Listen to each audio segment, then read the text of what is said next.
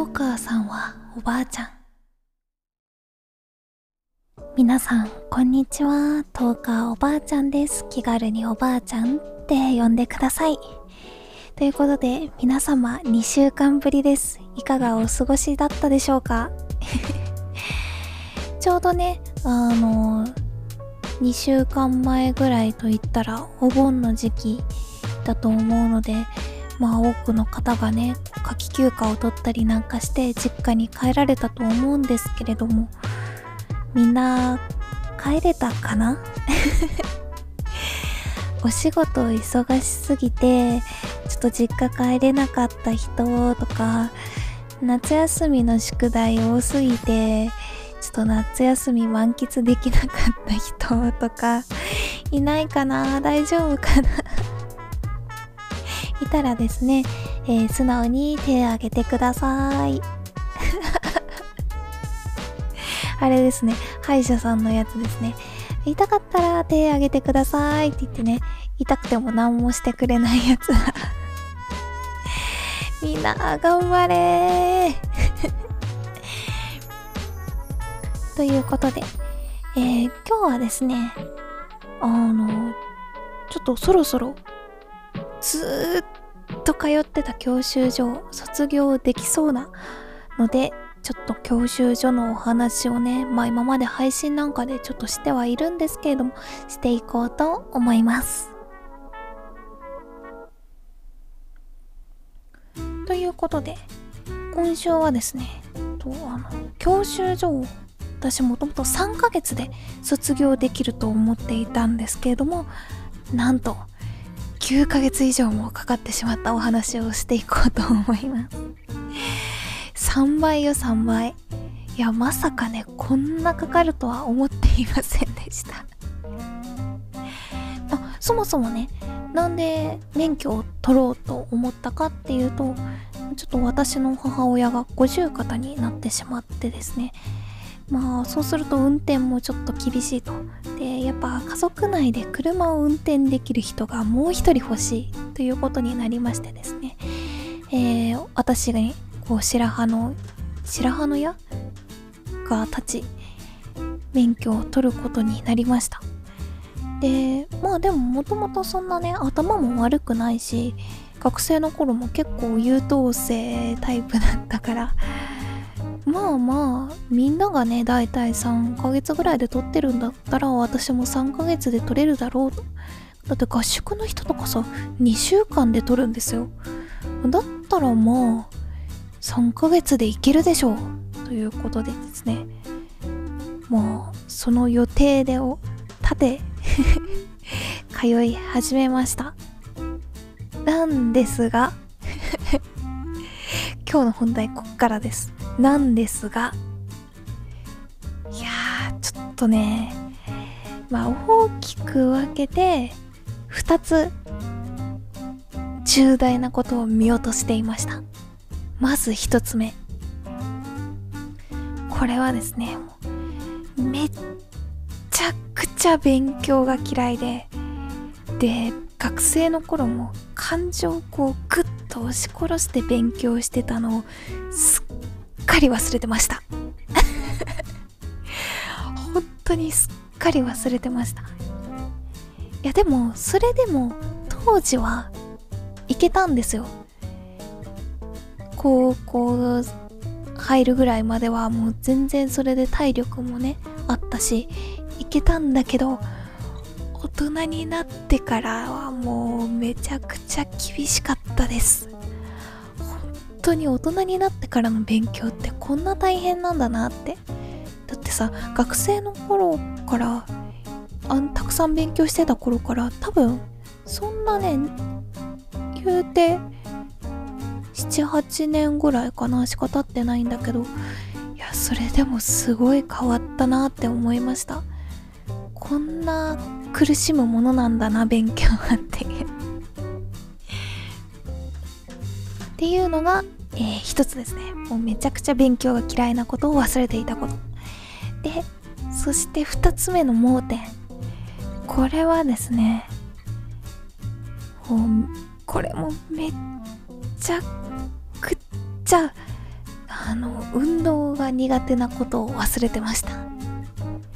え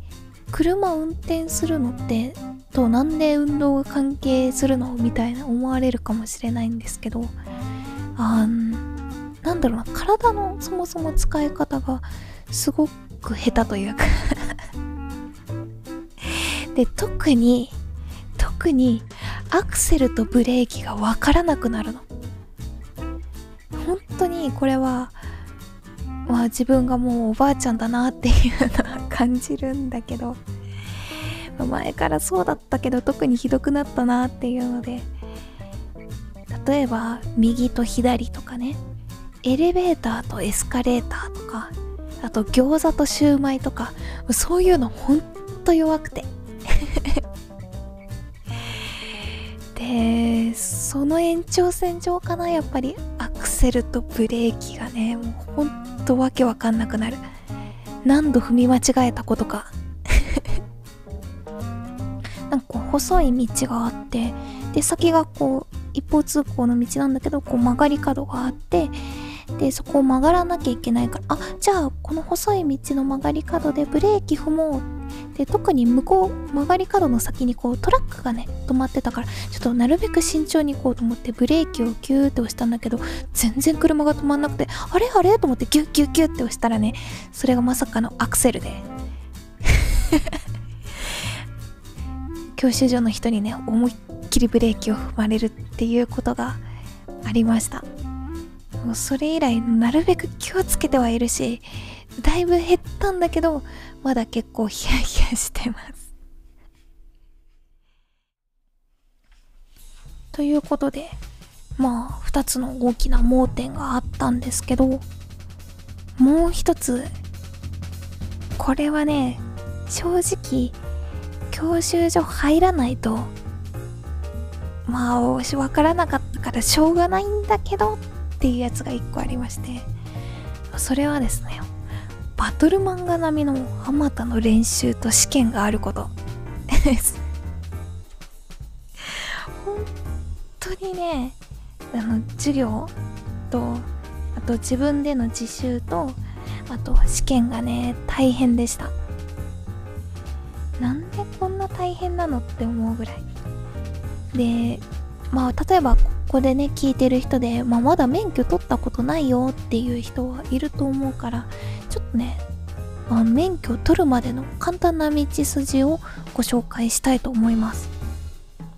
まあこれは私が通っているあくまでも教習所だから他では違うかもしれないんですけど、まあ、軽くねさらっとこう流れを説明していきます。まず仮免許っていうのを取らなきゃいけません。仮免許っていうのを取るまでが1段階。で仮免許が終わってから2段階というのがあるんですけどまず1段階目ね。1段階目のこの仮免許を取るには学科の授業を10時間実技の授業を11時間取らないといけません。でさらに私の行ってた教習所ではですね試験6回分ぐらいのこう問題集が入ったタブレットっていうのがあってそれをやらなきゃいけない。でそれを合格点を全部6回分ぐらいのを取らなきゃいけない。さらに試験67回分ぐらいの問題集があってそれを3周しないといけない。でこれが終わったらようやく、えー、模擬試験の模擬試験みたいなのがあります。プレ模擬って呼ばれるものなんですけれどもこの模擬試験の模擬試験みたいなのを受けてその後にこう間違えた箇所とかのこう答えを教科書からね頑張ってこう探してで紙に書いてでその抜き出した教科書からこう答えを抜き出したページ数を書いてでそれがちゃんと合っているか教習所の人の厳しいチェックがあります。っていうねこのめんどくさ見直し工程を一回挟みからのとうとう模擬試験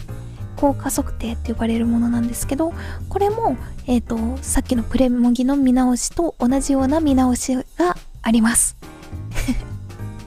でそれから見極めっていうあの終了検定を受けても大丈夫かっていう実技のこう確認がありましてでそこから、えー、終了検定っていうのが実技であります。で修了検定を合格すると次に仮免試験っていうのが受けられてこれは学科の試験なんですけどこれを合格すると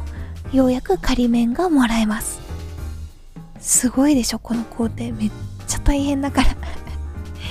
で、まあ、2段階もほぼほぼ一緒です。あのちょっと高度になった第2章がこっから始まります。2段階は学科の授業は16時間実技の授業は18時間でまたタブレットと問題集が同じようにあってプレモギがあって効果測定があって見極めがあってで卒業検定があってなんですけど2段階の場合は最後の学科の試験がですね近くのこう免許センターで受けないといけないっていうのででその免許センターでの学科試験が終わる合格すると免許を発行してもらえます。えめちゃくちゃ大変じゃない？自分で喋っててびっくりしたけどめちゃくちゃ大変で。いやみんなよう3ヶ月とかで撮ってると思います本当に。これはねちょっといろいろこうね仕事やりながらとかだとどうしても時間かかっちゃいますよ。でねまあ9ヶ月以上。まあ今かかってしまい。でももうねあとちょっとなんですけどね。でなんとそんなねこうバタバタバタバタこう試験をやっている試験や練習をやっている間に母親の五十肩がなんとね反対にもなってしまって。やべえなちょっと早く取らないといけないなということで焦りながらもまあ頑張って練習と試験試験を乗り越えました。そしてあまたの練習と試験を始めて苦節9ヶ月。ようやくようやくあと残りは見極2段階の見極めと卒業検定と免許センターでの学科の試験だけになりました。これもね割とあとちょっとでサクッと終わりそうなので免許を取れるまで割ともうすぐっていう感じです。でなんとですねあのもうすぐってなったここで ここで、えー、なんと母のね五十肩が両方ともほぼほぼ治るっていう。んでえなんで免許を取ったんだろうっていう。ここまで頑張ったんだろうっていう感じもあるんですけどでもでもそれよりもこう大人になってね勉強する厳しさとかを知ることもできたしもうどうしたらこう嫌なことでもモチベーションを保ってこうやっていけるのかみたいなこともうすごい大切なことをたくさん学べて免許をこうやって頑張って取るために勉強してよかったなぁと思いました。いやでも大変でした。結構応援の声とかあのねいただいた本当助かりました。ありがとうございます。ということで